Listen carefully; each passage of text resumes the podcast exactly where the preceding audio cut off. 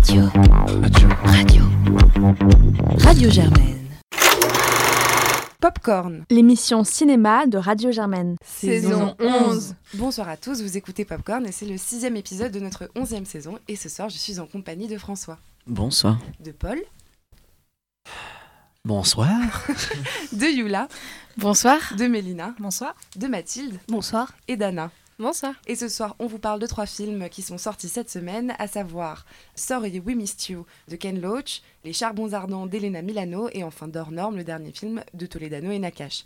Mais avant toute chose, petite information d'utilité publique, la semaine prochaine, l'équipe de Popcorn part en vacances, il n'y aura donc pas d'émission et euh, à la veille de ce départ en vacances, une petite introspection s'est imposée qui nous a permis de nous rendre compte de quelque chose d'assez étonnant et d'assez déplorable, à savoir que sur les 15 films dont nous avons traité jusqu'ici, seulement 4 étaient réalisés par des réalisatrices. Et pourtant, et pourtant, vous l'aurez sûrement entendu, la majorité ici de l'équipe de Popcorn est composée de femmes. Donc pourquoi, pourquoi un tel écart et, et comment nous faire pardonner? Eh bien sans doute en dédiant la première partie de notre émission, notre flashback de ce soir, à la place des femmes au cinéma. Et je laisse la parole à Mathilde pour nous en parler. Bonsoir à tous. Euh, C'est, euh, je suis très contente de vous retrouver ce soir pour euh, Flashback, qui va se concentrer sur la place des réalisatrices dans le cinéma. Alors, j'aimerais commencer par un chiffre. Ce chiffre, c'est 4,4%. C'est le pourcentage de femmes récompensées par le Festival de Cannes. Dans toute son histoire. 12 femmes sur 272 hommes. Oui, alors que nous sommes en 2019 et que la société souhaiterait voir plus de femmes prendre le pouvoir dans tous les domaines, que les spectateurs souhaitent voir une représentation différente à l'écran, on en arrive toujours à ces chiffres-là. Mais bon, on ne changera pas Harvey Weinstein en un coup de MeToo et par quelques phrases sur les ondes de Radio Germaine. Alors bon. Et oui, dans l'histoire du Festival de Cannes, une seule femme a remporté la Palme d'Or, c'était en 1993, Jane Campion avec la leçon de piano. Mais en fait, tout ça est très paradoxal, comme le monde du cinéma hollywoodien d'ailleurs. En réalité, le premier réalisateur était une réalisatrice. Détail que l'histoire s'est bien chargée de nous faire oublier. Elle s'appelait Alice Guy et a été la première à avoir l'idée d'inventer de courtes fictions pour les filmer par la suite. Ainsi est né son film La Fée aux choux, tourné en 1896. Quelques années plus tard, elle est même la première femme à créer sa société de production, la société Solax. Pendant sa carrière, elle innove dans les thèmes qu'elle aborde, immigration, pédophilie et égalité raciale, et innove aussi au niveau technique en s'essayant à la synchronisation du son. C'est véritablement dans les années 1970 et surtout après mai 68 que le cinéma commence à faire une place aux femmes réalisatrices. Agnès Varda, dont Anna vous parlera d'ailleurs tout à l'heure, Colin Serrault et Nelly Kaplan. Ce cinéma de femmes propose des alternatives à la représentation dominante du genre et des sujets de sexualité. Mais malgré tout, les traditions persistent et l'affaire Weinstein n'y a pas changé grand-chose. Encore aujourd'hui, seuls 20% des films sont réalisés par des femmes. Charlotte Silvera témoigne ainsi. Un ami cinéaste m'a dit que si on imposait des quotas, ça ferait des mauvais films. Mais l'histoire du cinéma est faite aux trois quarts des mauvais films, et les films de femmes ne sont pas plus mauvais que ceux des hommes, au contraire. Alors bon, même si Kate Blanchett organise une montée des marches du Festival de Cannes exclusivement féminine en 2018, en présence de 182 réalisatrices, actrices, etc., le manque de représentation au cinéma demeure toujours à notre grand désarroi. Mais maintenant, passons donc au débat de flashback pour cette semaine. Et euh, j'aimerais euh, vous demander, très cher chroniqueur, si qu'est-ce que vous pensez tout simplement de la discrimination positive vis-à-vis des réalisatrices dans le cinéma? Est-ce que euh, ça serait une bonne chose pour justement bah, compléter ces chiffres assez, assez désolants Yula, peut-être une idée? Alors moi j'ai une question par discrimination positive. Vous entendez quoi par Qu'est-ce qu'on entend par discrimination positive? C'est plus de budget pour. euh, Enfin c'est à quel niveau? C'est plus euh, au niveau des festivals? C'est plus. euh, Alors ça peut être plusieurs choses. Ça peut être par exemple, donc oui, peut-être considérer qu'il faudrait un minimum de prix réservé donc aux femmes, que ce soit en tant qu'actrice, en tant que réalisatrice. Ça peut être aussi des budgets spécialement alloués pour les réalisatrices féminines. Donc euh, que ce soit n'importe quel film qui y ait en fait un budget alloué spécifiquement. Voilà, c'est plusieurs mesures. Donc à voir après si est-ce qu'on considère que c'est une bonne chose ou pas. Donc tu as la parole. Alors je pense que euh, c'est compliqué comme question parce que surtout je pense que dans ces cas-là, enfin moi si j'étais euh, une réalisatrice et je gagnais un prix je me pose, et qu'il y avait un quota, je me poserais toujours la question est-ce que j'ai gagné ce prix pour le quota ou est-ce que je l'ai vraiment gagné euh, pour mon film. Donc déjà, je pense que à ce niveau-là, c'est compliqué et en même temps, euh, est-ce que on pourrait pas euh, justement imposer des quotas pour ensuite s'en séparer? Mais, mais je pense que c'est difficile parce que du coup on, forcerait un petit peu ce côté de eh bien euh, la femme enfin je pense que ça, ça résoudrait pas la vraie source du problème puisque par exemple on a vraiment à Créteil un festival international de films de femmes. Donc c'est des prix pour euh, justement euh, les euh, réalisateurs, enfin les réalisatrices.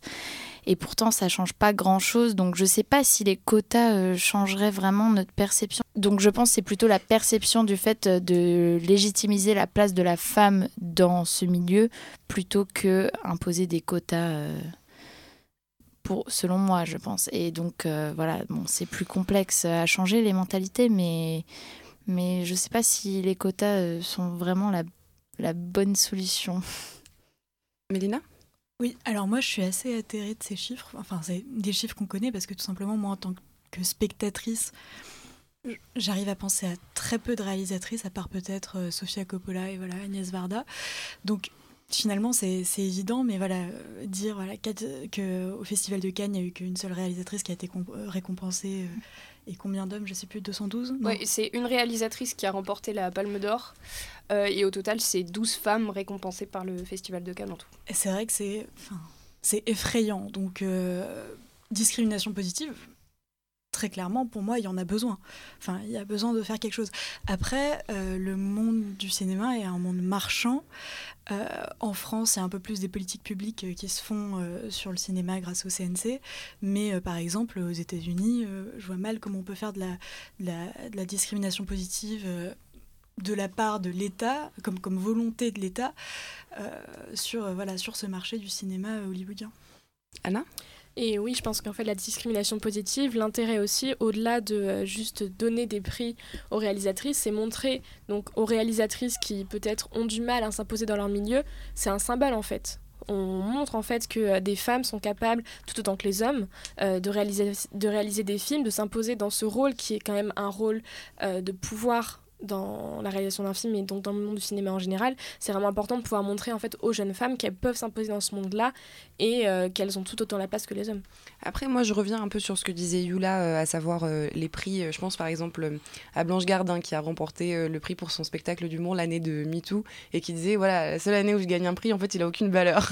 Et il y a quelque chose de cet ordre-là et je pense que ça passerait plutôt par la sélection, simplement faire des sélections dans les festivals où il y aurait une parité qui serait garantie par exemple. C'est quelque chose auquel on pourrait penser en termes de discrimination positive.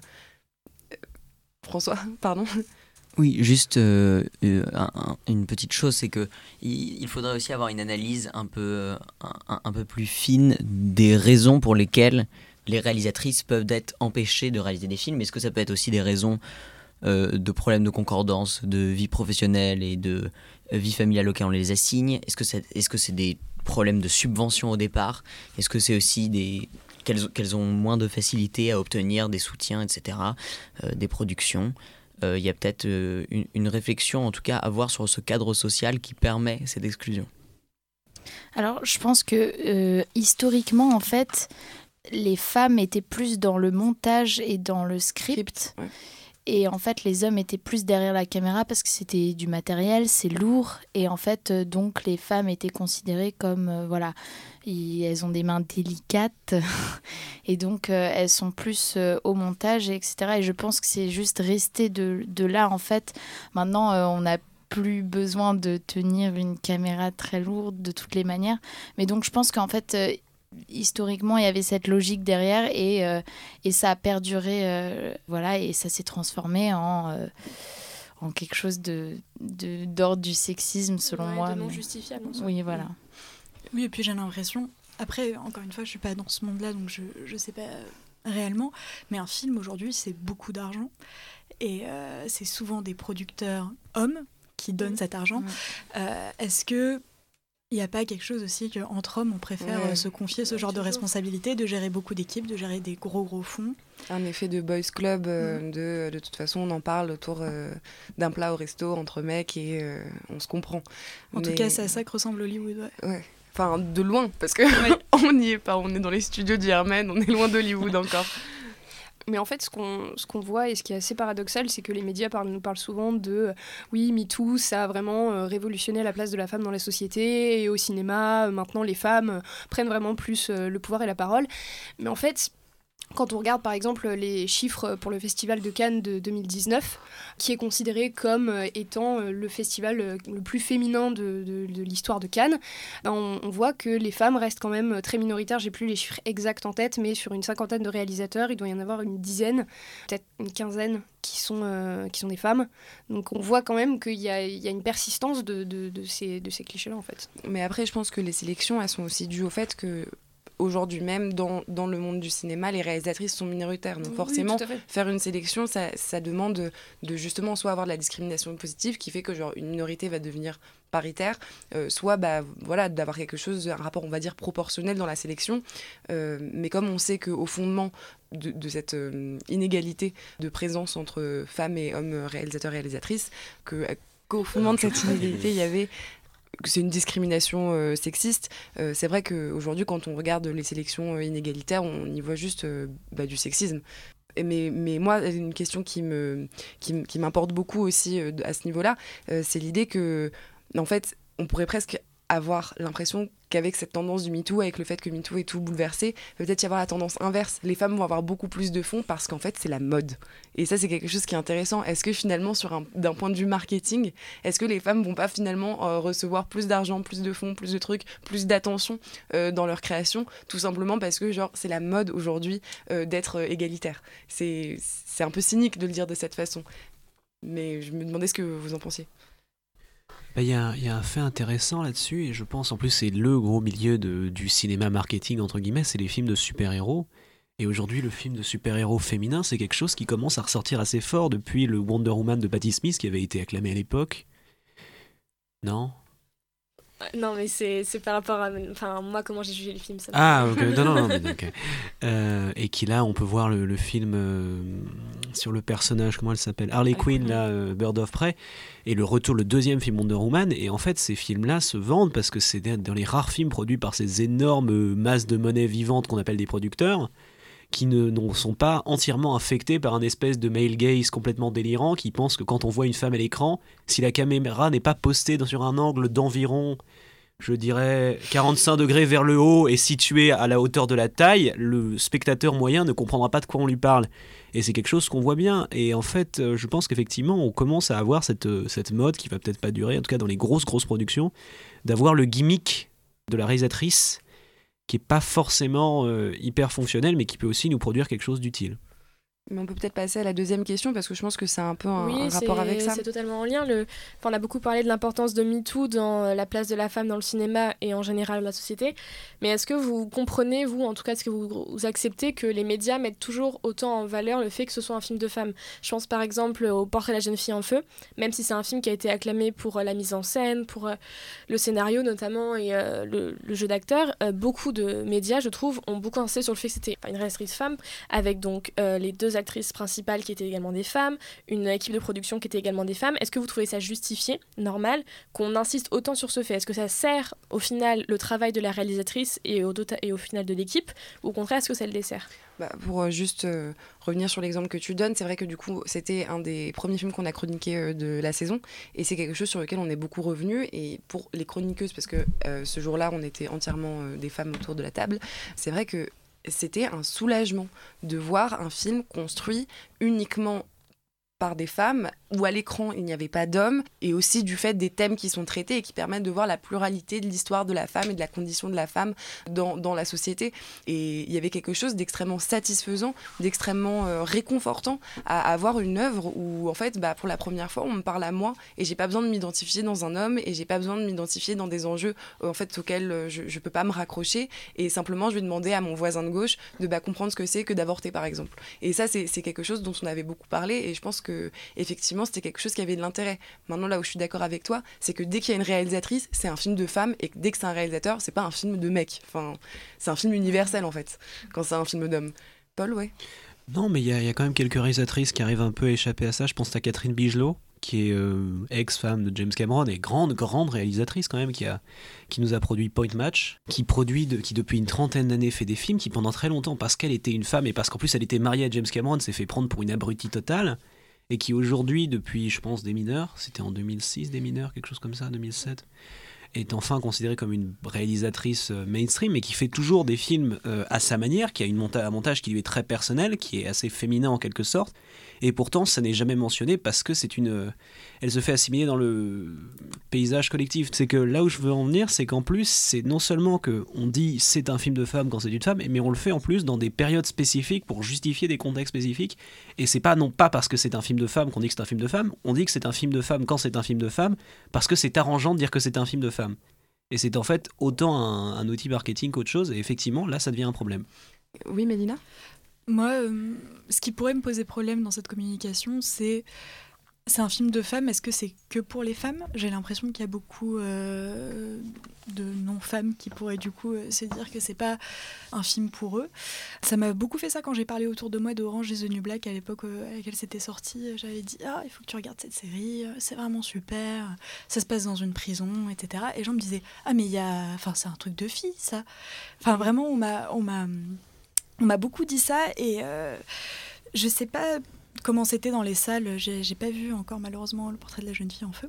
Je sais pas comment c'était euh, dans les salles, mais est-ce que ça peut se refléter voilà, sur les publics qui viennent voir ces films? Et est-ce qu'à ce, moment-là c'est un problème ou alors est-ce que c'est bien d'avoir euh, des films que pour les femmes? Mmh. Moi, je voulais juste revenir sur ce que tu as dit, Jeanne, tout à l'heure, euh, sur le, le fait que, bah voilà, avoir une représentation entièrement féminine, que ça faisait aussi du bien. Et je pense que l'insistance des médias sur ça, sur le caractère féminin, notamment du portrait de la jeune fille en feu, ça a aussi à voir avec ça, dans le sens où pour la société et pour les, le public de ce film-là, ça va être une composante qui est importante parce que c'est le parce que la représentation euh, de femmes au cinéma, que qu'elle soit réalisatrice ou actrice, actrice au premier plan, au premier rôle, bah en fait c'est quelque chose qui n'est pas encore euh, normalisé et commun. Et donc je pense que c'est peut-être pour ça aussi qu'on insiste autant mmh. là-dessus. Mmh, non mais c'est certain. Et enfin, moi personnellement, je trouve qu'il faudrait arrêter en fait, enfin, c'est un point de vue, hein, mais qu'il faudrait arrêter en fait de parler de cinéma de femmes en fait, parce que on juge pas en fait comment dire le genre d'un film, on juge sa qualité, sa mise en scène, son scénario, le jeu des acteurs, enfin voilà, tous ces toutes ces composantes là. Et en citant à chaque fois que c'est un cinéma de femmes, pour moi, ça implique en fait, alors c'est dans la tête, je trouve, des, des auditeurs ou euh, des lecteurs d'un journal, par exemple, ça implique quelque chose. On va, forcément on va forcément configurer un peu, si vous voulez, l'opinion des gens en disant c'est un film de femmes. Donc il faut officiellement, enfin, il faudrait, au fait, euh, politiquement correctement parlant, on va dire, oui, il faudrait l'apprécier directement, alors que c'est pas le cas en fait. On juge un, on juge un cinéma, un art. Oui, euh, François? Oui, et il y a le risque aussi de d'assigner les réalisatrices femmes à parler justement des sujets de femmes et elles-mêmes à se saisir des questions qu'on considérait comme féministes, comme si leur seul rôle dans le cinéma était finalement de parler de la condition des femmes et qu'elles étaient femmes pour parler de femmes, ce qui peut donner des résultats assez incroyables, mais ce qui peut aussi euh, bloquer toute création.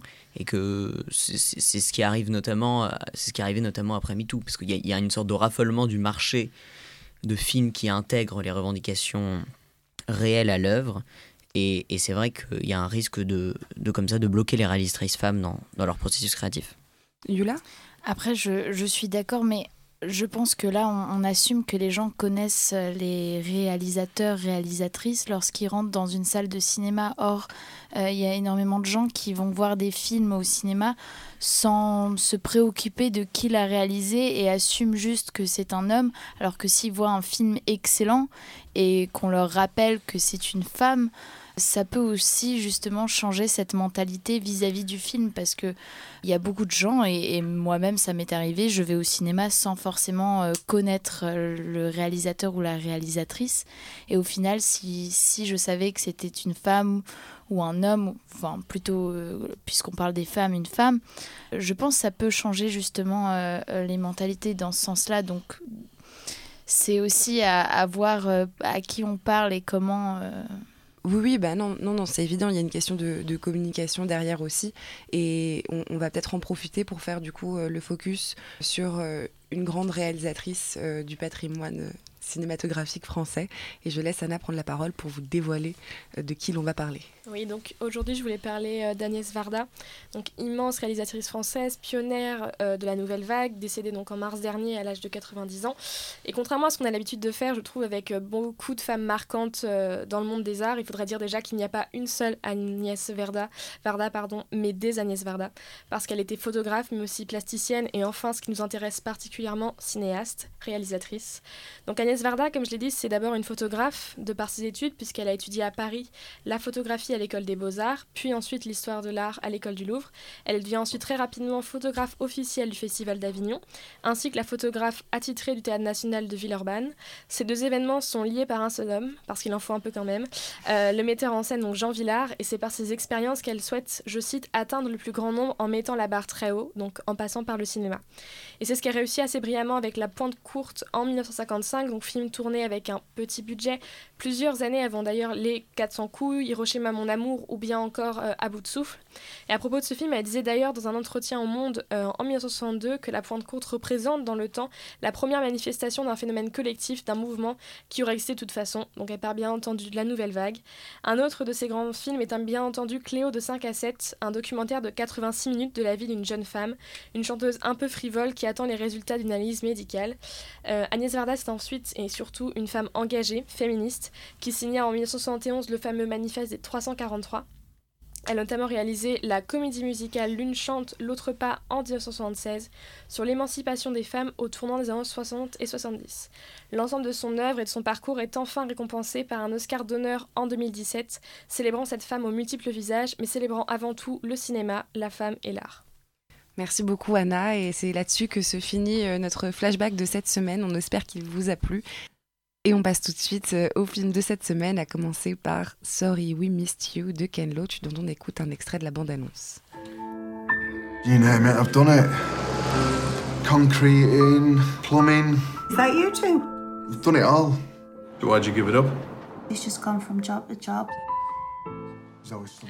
Et donc François, c'est toi qui nous le présente. Sorry We Missed You est le nouveau film de Ken Loach qui raconte l'histoire d'un couple, d'une famille euh, relativement pauvre de Newcastle avec euh, Ricky et Abby et leurs deux enfants, Seb et Lisa. Ils vivent une vie d'enchaînement de boulot précaire. Le père a enchaîné des jobs à droite à gauche avant de enfin trouver pour lui l'offre du siècle, ce qui permettra de sauver sa famille, d'acheter leur maison et enfin de rêver qui serait d'être camionneur pour une euh, entreprise de livraison de colis sous un statut euh, d'auto-entrepreneur, ce qu'on appelle aujourd'hui les travailleurs ubérisés. Et euh, on va suivre comment cette entrée de Ricky dans ce monde de l'ubérisation et de sa femme qui est assistante à domicile pour les personnes âgées vont petit à petit détruire et déliter le lien de cette famille qui, somme toute, était plutôt aimante et bien construite. Sorry We Missed You est, justement le message laissé par les postiers quand euh, les clients ne sont pas là lors de la livraison des colis. Et c'est donc une référence immédiate au, au travail de cet homme, qui devient une véritable guerre. Je pense que ce qu'on peut juste préciser, c'est que du coup, dans le cas de l'Angleterre, ces, ces contrats, donc euh, comme tu dis, euh, c'est ubérisé, ces emplois ubérisés sont, sont recouverts sous le nom de Zero Hour Contract Jobs, j'imagine. Et la, la femme de Ricky, Abby, elle aussi est en fait sous ce statut-là, puisqu'elle est euh, aide soignante à domicile, mais elle est elle-même payée par visite. C'est-à-dire que si La elle tâche. fait 18, voilà, à la tâche. Si elle fait 18 euh, visites dans la journée, elle gagne plus que si elle en fait 15, ce qui pose aussi la question, voilà, donc euh, dans un métier qui est de soins, de, de comment on, on gère ça. Mais c'est assez anecdotique et j'aimerais savoir, Yula, toi, ce que tu en as pensé. Donc, euh, il est vrai que, que le, le, le sujet abordé est très intéressant. Euh, Moi-même, petite anecdote, j'ai travaillé pour Foodora, qui est euh, aussi. euh, J'étais sous statut de auto-entrepreneuse, voilà, du même, du même type. Et j'avais aussi. il fallait que je livre la nourriture. J'avais aussi des horaires assez spécifiques. Avec un temps estimé pour arriver.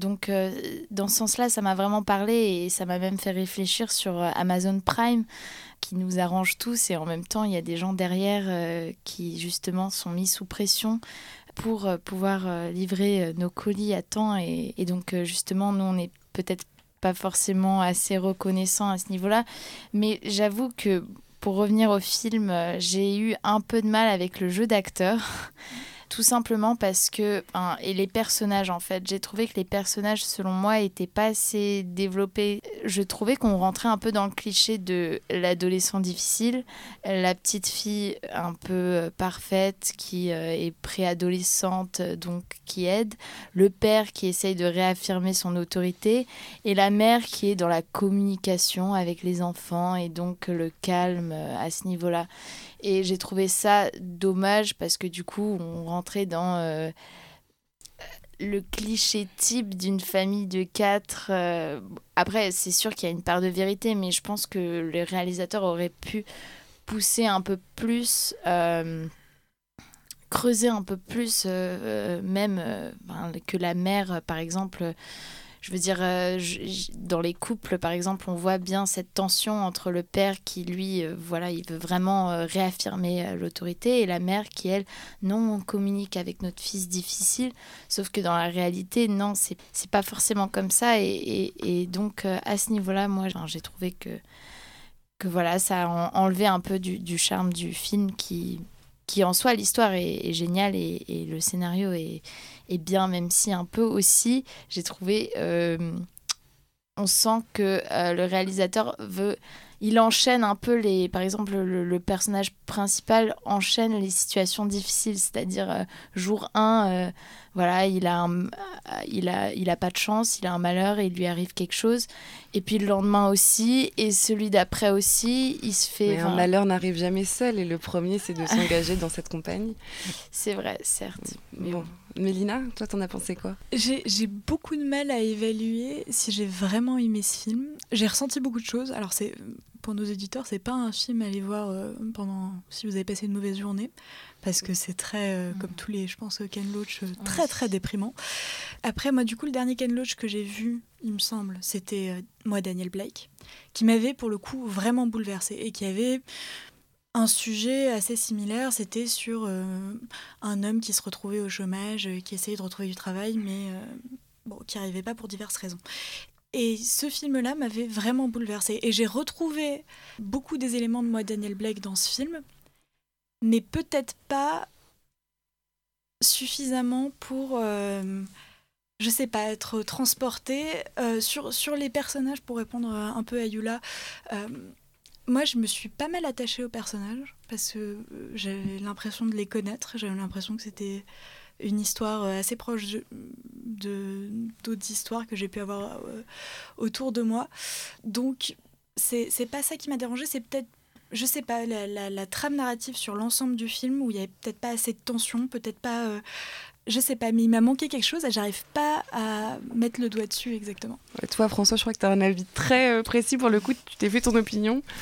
Oui, je me suis fait mon opinion euh, assez vite dans le film et pour moi, c'est c'est une sublimation de ce qu'il avait commencé à faire dans Daniel Blake et c'est un aboutissement réel, à la fois dans comment euh, faire travailler la réalité, non pas seulement la montrer, mais la faire travailler à l'écran, faire travailler les conflits, les luttes et, et les tensions, et en même temps peut-être s'écarter d'un certain euh, romantisme euh, paternaliste, euh, un peu à les misérables, qui pouvait subsister sous une certaine forme dans Daniel Blake et qui là, d'un coup, s'écarte avec un film qui devient à la fois presque, presque plus froid de ce point de vue-là, presque moins romancé, presque peut-être du coup plus proche de la vie réelle, et en même temps qui en devient d'autant plus fort.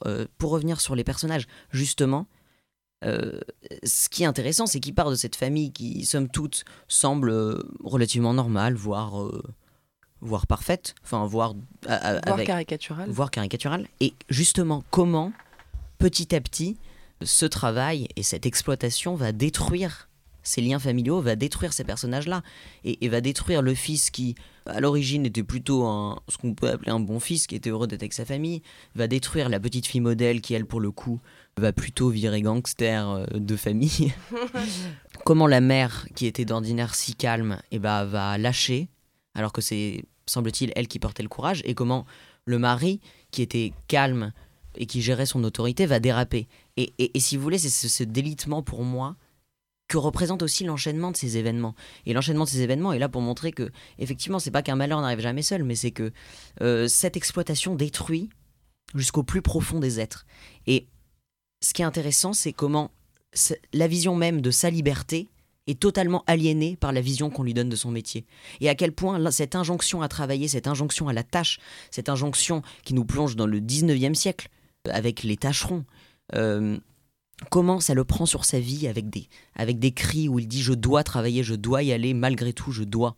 Et pour moi, c'est un film sur la liberté, sur comment on fait passer de l'esclavage pour de la liberté et comment cela détruit les familles, les vies de manière extrêmement accélérée. Bah, moi, je trouve, je suis assez d'accord avec toi. Quand j'ai vu le film, je me suis dit que c'était un film qui était très fort, qui était très ancré dans son temps, mais qui allait être vraiment utile, euh, je pense, euh, pour la postérité. Et j'étais, j'étais vraiment, ça m'a beaucoup touchée, mais j'ai quand même un problème. Euh, je comprends pas pourquoi, dès qu'on parle d'un sujet qui est important, dès qu'on parle d'un sujet qui est grave, on décide nécessairement qu'on n'a pas besoin d'avoir un rapport esthétique. Enfin, je veux dire, je trouve que le film est quand même très neutre en termes euh, de, parti pris artistique. Je pense que c'est une volonté de naturalisme, mais je trouve qu'il n'y a pas de, sublimation dans l'image. Et je pense que finalement, je regarderais un très bon documentaire sur le sujet, bah ça me toucherait peut-être autant. Et c'est quelque chose qui me gêne parce que je trouve que je comprends, je comprends l'idée qu'il y a derrière de dire on, on, on va pas faire de l'art avec euh, quelque chose de grave, on va, on va en faire euh, quelque chose de poignant. Mais je pense que bah, moi, ça me manque la, la dimension artistique, euh, visuelle euh, que, que pourrait apporter le film. Parce que vraiment, il n'y a pas d'image marquante, quoi. Il n'y a, pas- il y a pas de visuel Il marquant. n'y a il y même a- pas de musique, euh, vraiment. Il y a, Bon, il y a ça, c'est- rien. c'est c'est- c'est- c'est pas forcément dérangeant, mais je trouve que en termes de mise en scène, alors, je suis pas d'accord avec toi, je trouve que les acteurs étaient quand même très bons. Tu parlais de leur jeu, moi, je trouve qu'ils étaient pff, très forts et je trouve que les dialogues sont très bien faits, c'est très juste tout le temps, mais ça manque, en fait, ça, ça manque de cinéma, je trouve, pour en faire un grand film. Euh, Vous parlez, du coup, c'est là que commencent à me venir euh, les idées de pourquoi euh, il, il m'a manqué des choses. Je suis tout à fait d'accord avec toi. C'est vrai que même Daniel Blake, qui avait aussi sa naturalisme, toi t'appelles ça euh, ro- romantique, mais il y avait. Ouais, il y a des images vraiment qui me restent de Daniel Blake. C'est vrai que là, peut-être peut-être moins. Et c'est peut- c'est peut-être moi qui suis stupide et j'ai besoin de, revoir le film, mais c'est vrai que j'ai pas compris pourquoi. Je sais pas si on va pas assez dans la psychologie des personnages, mais on comprend pas réellement pourquoi la famille se délite. Genre, on comprend qu'ils ont des dettes, on comprend que c'est catastrophique pour eux, mais qu'est-ce qui déclenche que le, jeune, par exemple, commence à être très énervé contre son père alors qu'avant il il était déjà un peu en rébellion? Tout ça, j'ai j'ai pas. À la fin, la petite fille fait une bêtise et euh, j'ai pas compris. Euh, voilà. Je dirais que justement rien. Rien parce que tout est dans la pression qu'il a tous les jours, tout est dans ce conflit, tout est dans cette lutte. Et, et- justement, c'est évacuer la psychologie pour, pour montrer que finalement, ils n'ont pas de raison d'être comme ça et que ce n'est pas ni eux qui en sont le responsable, mais c'est même pas dû à, des enchaînements intérieurs, c'est dû à une pression qui vient du haut et qui les écrase euh, tous ensemble, seulement pour répondre sur l'esthétique. Euh, le travail est, peut-être fait de manière beaucoup plus subtile, mais quand même, je trouve que, euh, notamment toutes les scènes où on le voit conduire avec le soleil matinal, parce qu'ils ont des horaires im- impossibles, et du coup, ils se retrouvent confrontés aux extrémités des jours. Et, je trouve qu'il y a parfois ce soleil du matin ou parfois ce, soleil du soir qui vient les toucher et, qui apporte une esthétique un petit peu différente à laquelle on est habitué. Et aussi le travail du fils qui, fait une sorte d'art urbain, euh, voire euh, qu'il invite euh, chez eux. Et- et je pense que c'est là-dessus qu'il essaye de travailler l'esthétique. Bon, bah écoute, euh, allez, allez voir, euh, moi je pense tout de même euh, Sorry We Missed You, parce que c'est un important. film très important, euh, un film qui parle en tout cas d'un sujet très important, rien que pour ça, euh, il faut aller le voir. Et on passe au deuxième film de cette semaine, Les Charbons Ardents d'Elena Milano, dont on écoute un extrait de la bande-annonce. Rappelez-moi ce que c'est qu'un ouvrier, Bamba? Travaille dans l'industrie, madame. Ceux qui travaillent de quoi? Dans, l'industrie. Qui travaillent de leurs mains, d'accord? Ah, c'est ce que je dis. Euh, je regarde les informations, des fois, ça, on voit que le chômage, il, il, baisse pas. Parlez-en, parlez-en, allez. Et donc, Mélina, c'est toi qui nous en parles. Donc, ce film, c'est un documentaire réalisé donc, par Elena Milano sur des jeunes lycéens en euh, bac professionnel, des jeunes lycéens uniquement hommes, dans des bacs professionnels plutôt orientés euh, mécanique, euh, construction, il me semble, Paul, c'est ça?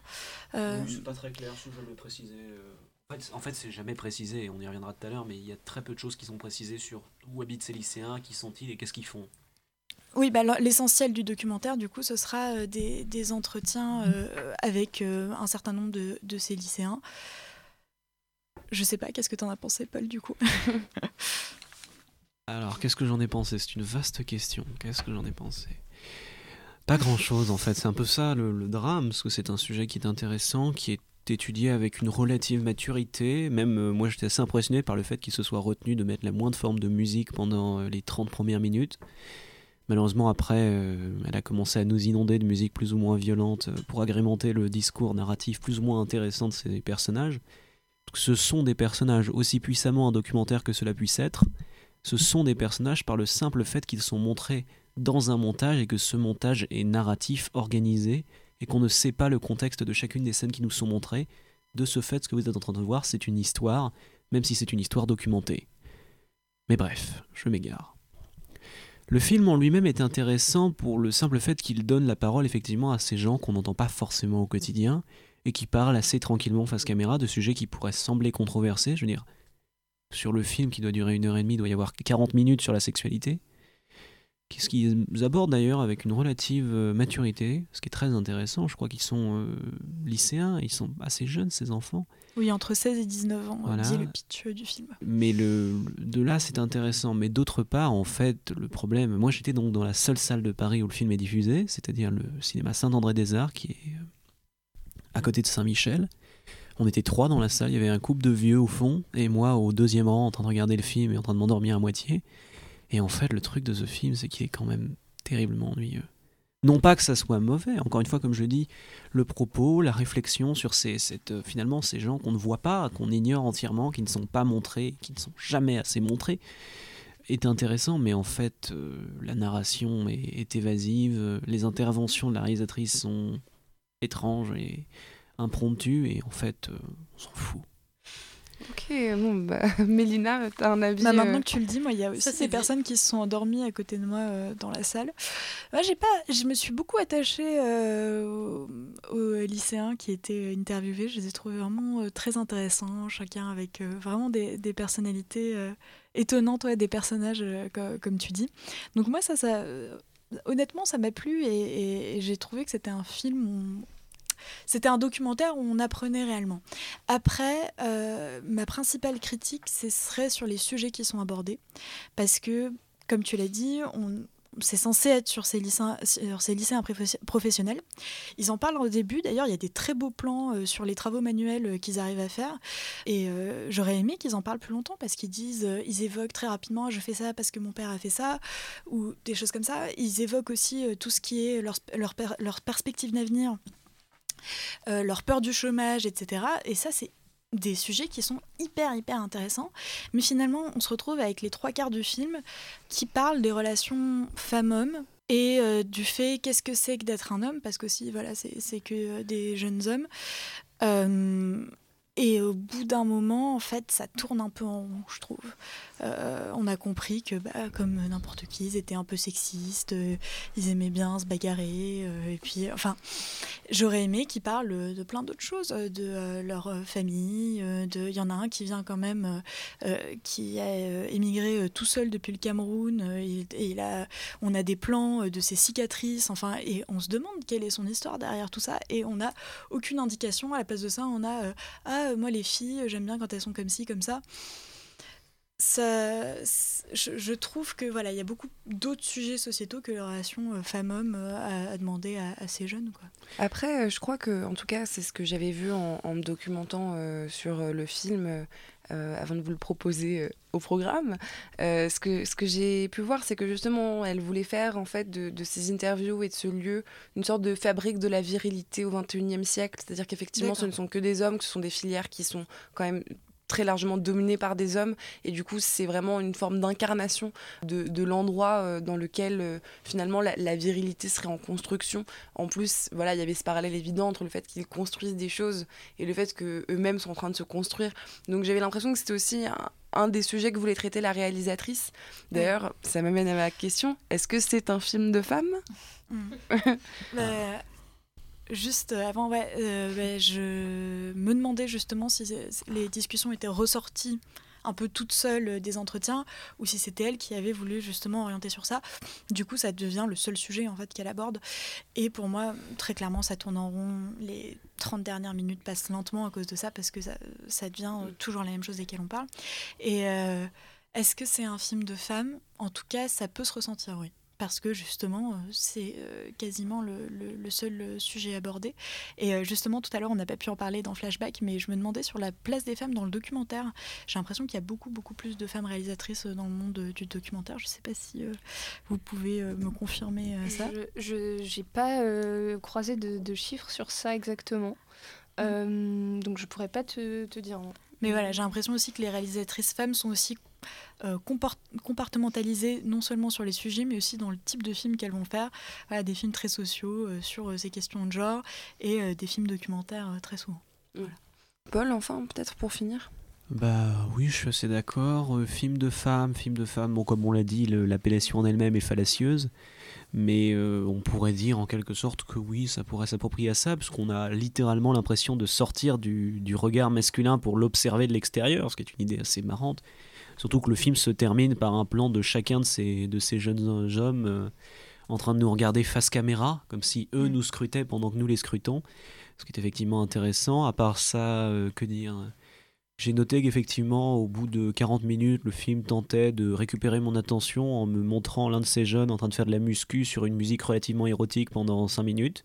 Ce qui n'est pas forcément un mal, je dis pas non. D'ailleurs, c'était un très joli corps, très musclé, mais c'était un peu étrange. Je ne sais pas ce que tu as pensé de cette scène. C'est la scène dont tu nous as parlé, je crois, dont on voit ses cicatrices. Du coup, je l'avais pas vu comme érotisé, je l'avais vu euh, comme montrant ses cicatrices. Et justement, je pensais qu'il allait parler de hmm d'où venaient toutes ces cicatrices, mais on n'est pas. Paul, il faut te poser les bonnes questions peut-être euh, sur, euh, sur tes analyses.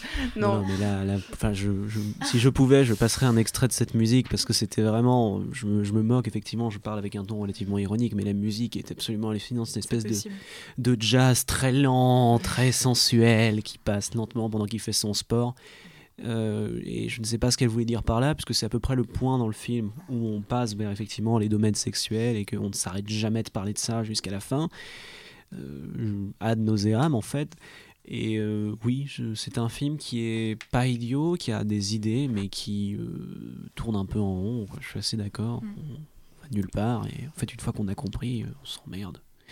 Bon, bah écoutez, euh, tout à l'heure, je me disais euh, peut-être qu'un bon documentaire euh, sur les invisibles de l'ubérisation serait meilleur que le Ken Loach. Visiblement, les invisibles du bac professionnel ne rendent pas forcément bien en, documentaire et peut-être qu'il faudrait leur accorder une fiction pour vraiment apprécier un travail cinématographique sur ce sujet. Et on passe au troisième film de la semaine, Hors norme de Toledano et Nakash, dont on écoute un extrait de la bande-annonce. Et si on te demande comment tu es venu En métro. En passant par quelle station Saint-Lazare. Et ensuite Port de Champéret.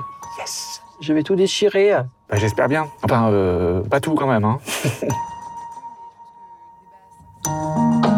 CAJM Centre de jour médicalisé Centre d'accueil de jour médicalisé, t'as oublié le A, désolé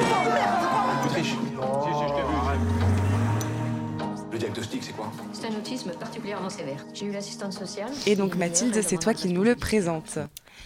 Après euh, Intouchable, Samba ou Le sens de la fête, Eric Toledano et Olivier Nakache reviennent donc avec Hors Normes, un film donc sur l'accompagnement des euh, enfants et des adolescents autistes en France. Euh, donc le film présente et met en scène Bruno, interprété par Vincent Cassel, et Malik, interprété par Reda Kateb, deux éducateurs qui ont fondé des associations aidant les adolescents autistes ou cas nommés hyper complexes. En fait, c'est des, des adolescents qui ont été rejetés par les institutions hospitalières parce qu'ils sont justement trop compliqués à gérer, voire dangereux pour le personnel soignant. Euh, et on voit euh, dans tout le film ces deux personnages, euh, qui sont vraiment les personnages principaux du film, essayer de faire relever des défis vraiment juste quotidiens à ces, à ces enfants autistes.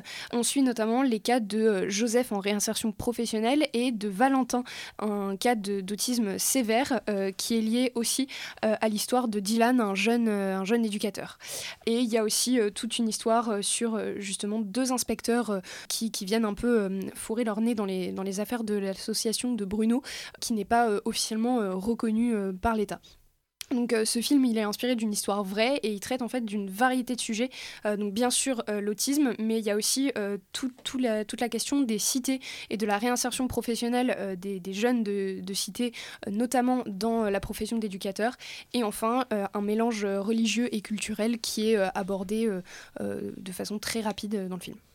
Oui, parce que je pense que tu peux préciser que donc euh, le personnage de Malik, euh, interprété par Reda Kateb, est donc musulman, tandis que Vincent Cassel, dont j'ai oublié le nom du personnage, Bruno, Bruno. Euh, et alors que Bruno est, juif, donc voilà, il y a déjà un message un petit peu coexister, blablabla. Bla, bla, Anna? Alors moi personnellement, comme beaucoup des films de ces deux réalisateurs, j'ai adoré le film pour plusieurs raisons. Déjà, je pense que c'est important de distinguer vraiment le message qui est porté par le film, donc le message politique, le message social, et euh, la mise en scène même si on ne doit pas faire s'habituer, mais là pour le coup c'est le cas. Parce que déjà je trouve que le message en fait vis-à-vis du monde associatif est vraiment important. Je trouve en fait que l'appel à l'aide en fait qui vraiment se dégage du film est pas, il n'est pas si mélodramatique le message. Je trouve qu'il est assez marquant, assez frappant. Et pour ça, j'ai vraiment adoré le film et tout ce qu'il dégage en fait sur le monde associatif dans le sens où c'est vraiment du bricolage en fait la plupart du temps. Quand le personnage Bruno dit on va trouver une solution pour avoir fait un stage dans le monde associatif pendant un mois et plus, c'est vraiment tout le temps ça. C'est on va trouver une solution, on va faire du bricolage avec ce qu'on a parce qu'on n'a pas les fonds, on n'a pas les moyens, on n'a pas le matériel. Et ça, c'est vraiment quelque chose que j'ai trouvé beau dans ce film, c'est que même si euh, les situations sont parfois dramatiques et que euh, les solutions n'existe pas, ils essayent quand même de faire au mieux. Après, pour tout ce qui est mise en scène du film, alors évidemment, c'est difficile de juger du talent d'acteur et du jeu d'acteur des enfants autistes parce que, évidemment, euh, je trouve pas que c'est quelque chose à juger en fait dans ce film. Ils sont là pour apporter un point de vue peut-être documentaire. Le jeu d'acteur, par contre, je trouvais de euh, Vincent Cassel et Reda Kateb était très bon dans le jeu de personnage éducateur. et j'ai trouvé que surtout les dernières scènes du film étaient marquantes, dans le sens où pendant tout le film, ils sont vraiment porteurs d'un message, ils sont pleins d'envie, ils sont pleins de motivation. Et quand ils rentrent chez eux et qu'on les voit, on voit notamment Vincent Cassel, donc Bruno s'assoit sur son canapé, on voit que son lieu de vie est complètement sans âme, sans, sans vie en fait, et qu'il donne toute son énergie dans ce monde associatif, et ça je trouvais ça très beau. Juste peut-être quelques critiques, c'est vrai que euh, c'est difficile, comme je disais, de critiquer un film euh, quand on est sur euh, donc, le monde, un monde aussi cruel qui est l'autisme. Donc est-ce est -ce que c'est pas un peu facile, entre guillemets, comme tu le disais tout à l'heure, Jeanne, on se disait avant, que est-ce que c'est un peu facile entre guillemets de prendre ce sujet-là pour faire un film et pour ne et pour éviter les critiques? Et la deuxième chose, c'est que sur la fin du film, j'ai trouvé la fin du film assez brouillon dans le sens où il y a une montée en puissance jusqu'à une scène du film concernant un enfant autiste qu'on ne dévoilera pas pour éviter euh, de trop parler donc des sujets marquants. Mais mais par contre, je trouvais que la fin était un peu brouillon, que ça allait trop vite et que la, la, fin a été ratée. Voilà. Qu'est-ce que tu en as pensé, Paul? Parce que je te vois vraiment froncer des sourcils, euh, trépigner euh, devant le micro. Alors, je vais quand même me faire toute une petite démarche dramatique parce que j'ai beaucoup de choses à dire et avant qu'on me dise que j'ai tort, je vais, me lancer. Alors, donc après leur euh, remake de il y a quelques années, donc du joueur de jazz appelé Intouchable, apparemment. Ils se sont donc lancés dans la création d'un nouveau remake. Alors cette fois, ils ont été beaucoup plus ambitieux, Toledano et Nakash ils ont décidé de refaire Rain Man, mais en reprenant la narration de la Bible. Donc on peut suivre Jésus Cassel, qui donc est ici euh, merveilleux. Euh, donc c'est le, c'est, le juif sacrifié en quelque sorte qui oppose le terrible Sanhédrin du ministère de la Santé, qui le poursuit à chaque instance pour le, pour le détruire en fait avec ses, ses interviews, mais qui pourtant à chaque fois ses fidèles les combattent. On voit les fidèles de, de Vincent de Nazareth qui affrontent peu à peu le, le Sanhédrin, qui à chaque fois leur répondent Mais que faites-vous? Comment pouvez-vous répondre à la colère du peuple?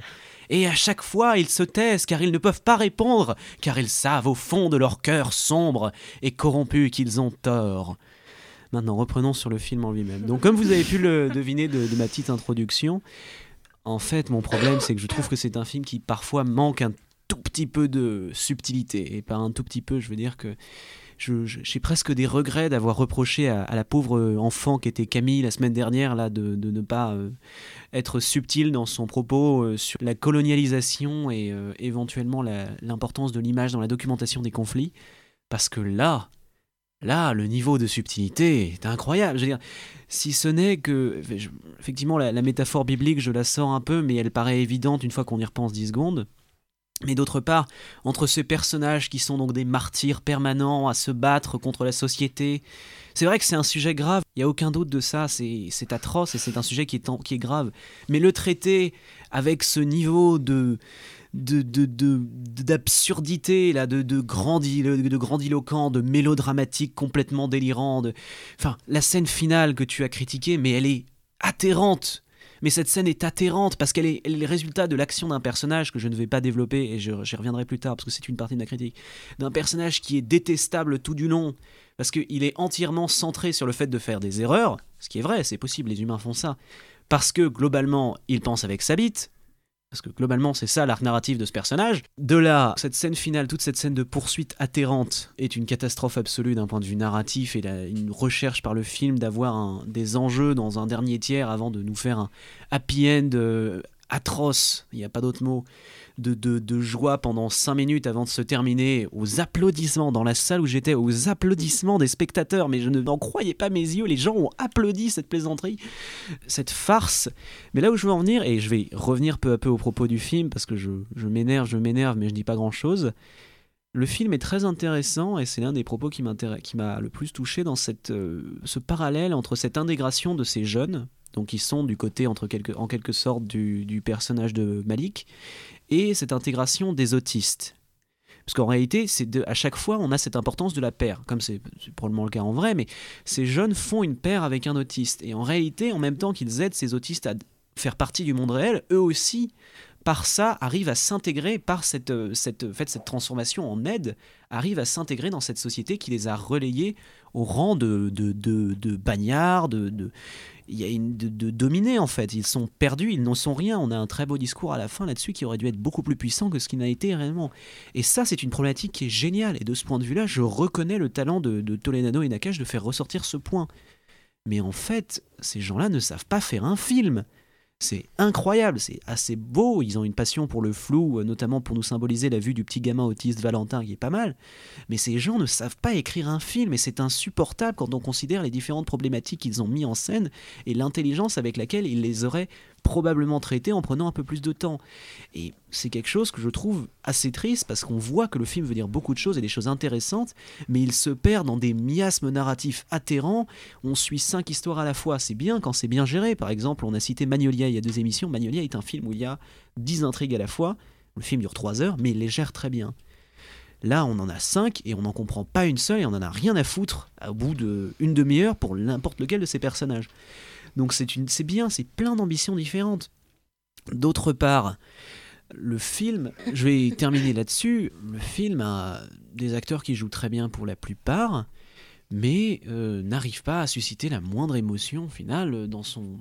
Parce que vraiment, le, le traitement parfois de l'intrigue est pour moi atroce. Enfin, je vous laisse, encore une fois, c'est ma- mon avis, mais je vous laisse me répondre. J'aimerais Oui. juste réagir avant, pardon, que, euh, que je laisse les autres chroniqueurs parler. Je trouve que, après, bien sûr, je te laisse parler, mais je trouve que sur l'aspect nuancé, euh, moi, je suis pas du tout d'accord parce que je trouve que euh, ils montrent en fait tous les aspects négatifs et il y en a et c'est une réalité qu'ils n'ont pas de moyens, que l'État ne les écoute pas et parce que bah, évidemment il y a 650 problématiques à gérer et qu'on ne peut pas attribuer tout l'en- l'ensemble d'un budget à un seul problème, mais c'est nuancé. Ils montrent quand même qu'il y a des réussites, il y a- des jeunes qui arrivent à s'intégrer, les jeunes notamment qui travaillaient avec euh, Malik arrivent à s'intégrer et euh, il y a des autistes qui font des progrès. Le- L'enfant Valentin enlève son casque, donc il y a des progrès.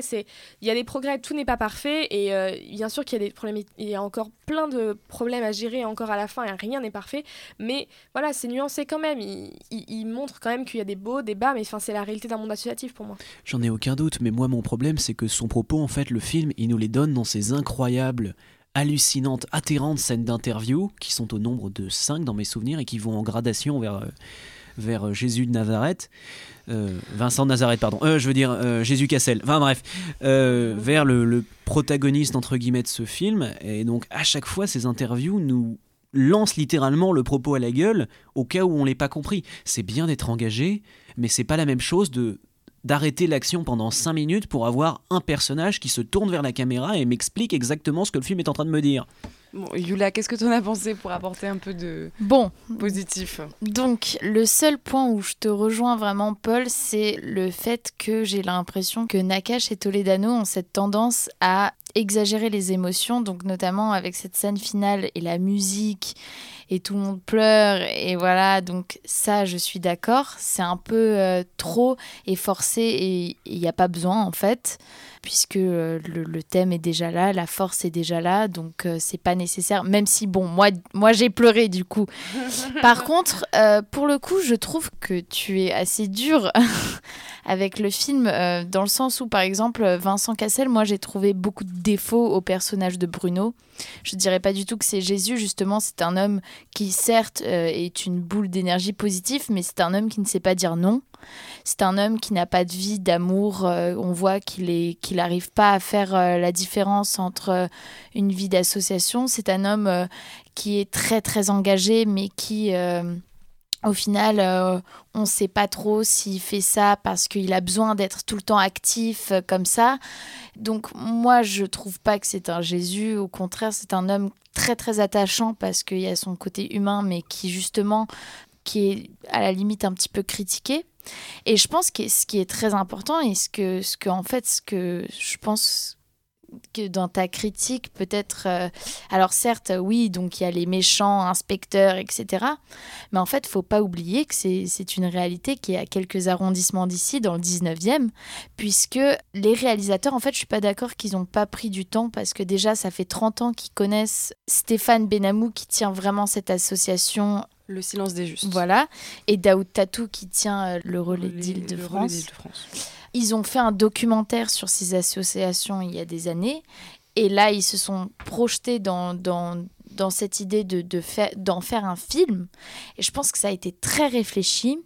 Je pense que d'ailleurs, notamment le fait d'utiliser vraiment des acteurs autistes, euh, ça, a été, ça a été aussi euh, quelque chose qui a pris du temps. Par exemple, le, personnage de Joseph, qui est joué par Benjamin Le Cieux, il a mis un an à se préparer euh, parce qu'il fallait être sûr que- qu'il est prêt, qu'il veut vraiment participer au plateau, qu'il veut vraiment être là euh, en tant que, que comme que avec euh, un autisme aussi. Donc je pense que en fait c'est une réalité et que cette réalité est peut-être caricaturée. euh, bah, en fait peut-être qu'elle l'est pas en fait. Peut-être qu'il faut accepter que oui en fait il y a un réel problème. Et justement euh, pour revenir à ton dernier point que tu as souligné cette idée des interviews qui t'ont dérangé, moi j'ai trouvé que c'était la force parce que du coup il y avait une double histoire. Il y avait le côté factuel avec un côté un peu plus documentaire. On voit par exemple la mère qui, se, qui, qui exprime euh, vraiment comment ça a été comment c'est pour elle les médecins etc et il y a le côté euh, histoire euh, donc avec les plans et en fait oui, la- la- le côté factuel est très très important et transmis via des interviews. J'ai trouvé ça très intéressant. Et ce rapport avec euh, les inspecteurs, euh, moi j'ai trouvé que ça a justement rajouté un côté. C'est pas juste des images des enfants autistes, mais il y a vraiment, il y a tous les gens qui sont. C'est pas juste l'histoire de l'enfant autiste, c'est tout le monde, la famille, les médecins et, et la société. Une dernière intervention, euh, Mathilde? Ouais, juste pour euh, sur le côté euh, mélodramatique euh, du film, que moi en fait j'ai pas du tout trouvé que c'était un film à faire pleurer dans les chaumières, euh, complètement tragique, enfin pathétique sur le sur le sujet, que on passe pas deux heures à pleurer devant le devant l'écran de cinéma, et que c'est aussi un film en fait qui met en avant surtout l'humain en fait, et que on va face à, l'autisme, enfin que en fait on va mettre toutes nos différences de côté, les différences culturelles, les différences religieuses pour juste bah, aider euh, ces, personnes-là. Et que euh, voilà on montre pas euh, une, réalité euh, complètement horrible de l'autisme avec que des côtés négatifs et il euh, y a aussi euh, des moments qui sont euh, des scènes qui sont très belles de partage entre, entre les, les, ados autistes et, et leur, leurs encadrants. donc c'est aussi ça que, que j'ai beaucoup aimé dans le film et sur le, le côté justement assez militant de les associations elles n'ont pas assez de moyens et elles sont pas assez elles sont pas reconnues qu'en fait j'ai trouvé que c'était nécessaire aussi d'alerter sur cette situation là et de justement d'insister sur ces scènes d'interview qui quand on regarde le film peuvent paraître un peu coupante et, et nous, nous, nous, coupe ouais, dans l'action dans du film. Mais j'ai trouvé ça euh, assez, euh, assez nécessaire. Ouais. Bon, et ben là-dessus, euh, dites-nous ce que vous pensez de Hors Norme si vous allez le voir. Et, et, on passe au coup de cœur et coup de gueule de la semaine. Yula, c'est toi qui commence oui, alors moi c'est un film datant de 1973 de Milos Forman qui euh, vole au-dessus d'un nid de coucou parce que après avoir vu hors norme, je pense que bon voilà, vol au-dessus d'un nid de coucou est l'histoire d'un homme qui est accusé d'agression et de viol et qui va se faire passer pour un fou. Du coup, il va être envoyé dans un, dans un hôpital psychiatrique et donc il va être avec euh, des gens avec divers troubles psychiatriques et euh, il y a encore une fois ce rapport euh, génial, donc une critique euh, des hôpitaux psychiatriques. Voilà, donc euh, vraiment génial, génial. euh, dans mon top des films que j'ai jamais vus, euh, allez le voir. Bon, bah fantastique. Mélina, à toi Moi, donc euh, j'ai deux très très gros coups de cœur d'actualité. Un que je vais évoquer très rapidement parce qu'on va le chroniquer euh, dans Popcorn, mais que j'invite tout le monde à aller voir euh, dès, sa sortie. C'est Les Misérables de Lajli. Et un autre, c'est BoJack Horseman sur Netflix. D'actualité également parce que la première partie de la dernière saison est sortie aujourd'hui, vendredi 25 octobre, au moment où on enregistre cette émission. Et voilà, j'ai déjà vu les deux premiers épisodes et ils sont très très très très bien je vous invite à binger toute la série.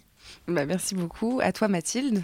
Alors moi, je vais rester aussi dans le thème de hors norme pour vous parler d'une série Netflix euh, qui s'appelle Atypical, qui a été créée par Robia Rachid, euh, dont la diffusion a commencé en 2017. En fait, c'est l'histoire d'un jeune autiste de 18 ans, Sam Gardner, qui vit aux États-Unis euh, et qui, en fait, ça raconte juste le regard des autres sur lui, sa vie quotidienne, quand il va au, au lycée et comment, comment il gère tout ça avec sa famille.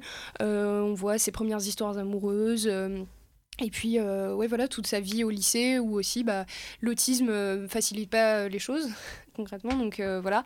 Et on, voit aussi toute, la, toute la vie familiale qui existe autour de lui. Et j'ai trouvé que c'était un, une, série qui, dans, dans la même veine qu'hors norme, en fait, montre que on peut ne pas résumer une production où il y a un personnage principal autiste à ce sujet-là et qu'en fait on voit aussi toute la euh, vie familiale autour autour de, de Sam euh, on voit euh, euh, que bah oui c'est possible d'aller au lycée d'être autiste et que c'est pas incompatible et que on peut mener une vie enfin normale même si c'est plus compliqué objectivement voilà, donc la saison 3 euh, sort le 1er novembre sur Netflix euh, et on, on verra euh, Sam aller au, à l'université. Mmh. Donc voilà, une nouvelle intrigue à voir. Merci. À toi, Anna. Alors moi, toujours donc dans Ornum, euh, que j'ai adoré ce film, peut-être pour avoir un, un, film un peu moins mélodramatique si je suis ton propos Paul. Euh, donc c'est Entre les murs donc de Laurent Canté, euh, film qui a reçu la Palme d'Or en 2008, qui est un film qui parle d'un professeur de français qui arrive dans un lycée de ZEP et qui va se retrouver à confronter à des élèves en difficulté qui refusent le milieu scolaire en général, j'ai envie de dire. Et, et, en fait, on va voir en fait ce professeur dépasser justement ce cadre juste scolaire, donc un peu comme fait Bruno dans le film hors les murs en dépassant le cadre légal pour peut-être aller parfois trop loin vis-à-vis de ses élèves, mais un film en tout cas à voir pour montrer la réalité des collèges euh, euh, ZEP. REP désormais. Rep, oui, Merci beaucoup. À toi, Paul. Alors moi, bon, je suis moins concentré sur hors norme. Moi, je me suis dit, mais qu'est-ce qui se passe la semaine prochaine? Eh bien, la semaine prochaine, c'est Halloween Ouais Et donc, de ce fait, je me suis mis à, à conseiller des films d'horreur. Donc, je vais vous conseiller euh, deux choses aujourd'hui, parce que je suis de bonne humeur et que j'ai même plus de coups de gueule à faire. Donc, d'une part, je vais vous conseiller Vidéodrome de David Cronenberg. Un film qui vous va faire comprendre pourquoi c'est pas bien de passer votre vie sur les écrans, parce que vous finirez probablement à fouetter des télés euh, dans, vos rêves. Et euh, un film que je vous conseille beaucoup, parce que c'est un, des, pinacles de la carrière du, monsieur, qui est un film absolument terrifiant, mais absolument fascinant sur, euh, sur la, chair, sur, sur la fascination d'ailleurs, sur la sexualité, et qui est encore, je pense, d'actualité. Et d'autre part, je vais vous conseiller toute la filmographie de Harry Astor, que vous connaissez peut-être, qui est un réalisateur américain qui a fait deux films pour l'instant. Le premier, c'est Hereditary, ou Héréditaire en français, je crois, qui est sorti il y a deux ans et qui est un film euh, assez génial sur le deuil. C'est pas très joyeux, mais c'est un film vraiment. C'est un film vraiment fascinant et très intéressant avec des idées de mise en scène absolument formidables. Et d'autre part, Midsommar, Mm, très, très qui, est- bon. qui est sorti euh, cette, euh, cette année et que donc j'ai revu quatre fois depuis sa sortie avec à peu près n'importe quel être humain qui acceptait d'aller le voir et que vraiment je vous conseille parce que c'est l'un des meilleurs films de l'année. C'est un film qui est formidable, intelligent, drôle, méchant, complètement fou et qui euh, a, je pense, la, la scène d'intro la plus violente que j'ai vue depuis très très longtemps. Effectivement, un, un très bon film. J'a- J'approuve ce coup de cœur et tous les coups de cœur d'ailleurs qui ont été faits jusqu'ici. Et je finirai avec moi, non pas une référence euh, à hors norme ni à Halloween, mais à notre flashback sur les femmes réalisatrices. et je parlerai donc de Police de Mai Wen, euh, qui était sorti en 2011, qui est un film euh, d'une force, je trouve, extraordinaire. Alors moi qui critique les films un peu naturalistes, là j'étais servie, mais euh, je trouve qu'il est extrêmement bien construit, que les histoires sont très touchantes. Et en fait, le thème du film est du coup, on suit la BPM, qui n'est pas battement par minute, mais la Brigade de protection des mineurs, et euh, qui nous plonge du coup dans le quotidien de, de, de, ces, de ces personnes-là qui sont au service de la protection des mineurs. Et donc vous pouvez imaginer euh, tous les traumatismes euh, qu'ils peuvent affronter, que ça passe de la pédophilie à la prostitution juvénile. Enfin, c'est extrêmement douloureux à voir. Mais c'est un très bon film euh, et que je vous recommande et qui est réalisé par une, une réalisatrice que moi j'admire beaucoup euh, actuellement qui est Mai Wen. Un joli lien entre flashback et norme. Exactement. Et là-dessus, on espère que l'émission vous aura plu. On ne se retrouve pas la semaine prochaine, mais la semaine suivante. Et d'ici là, on vous dit Bonnes vacances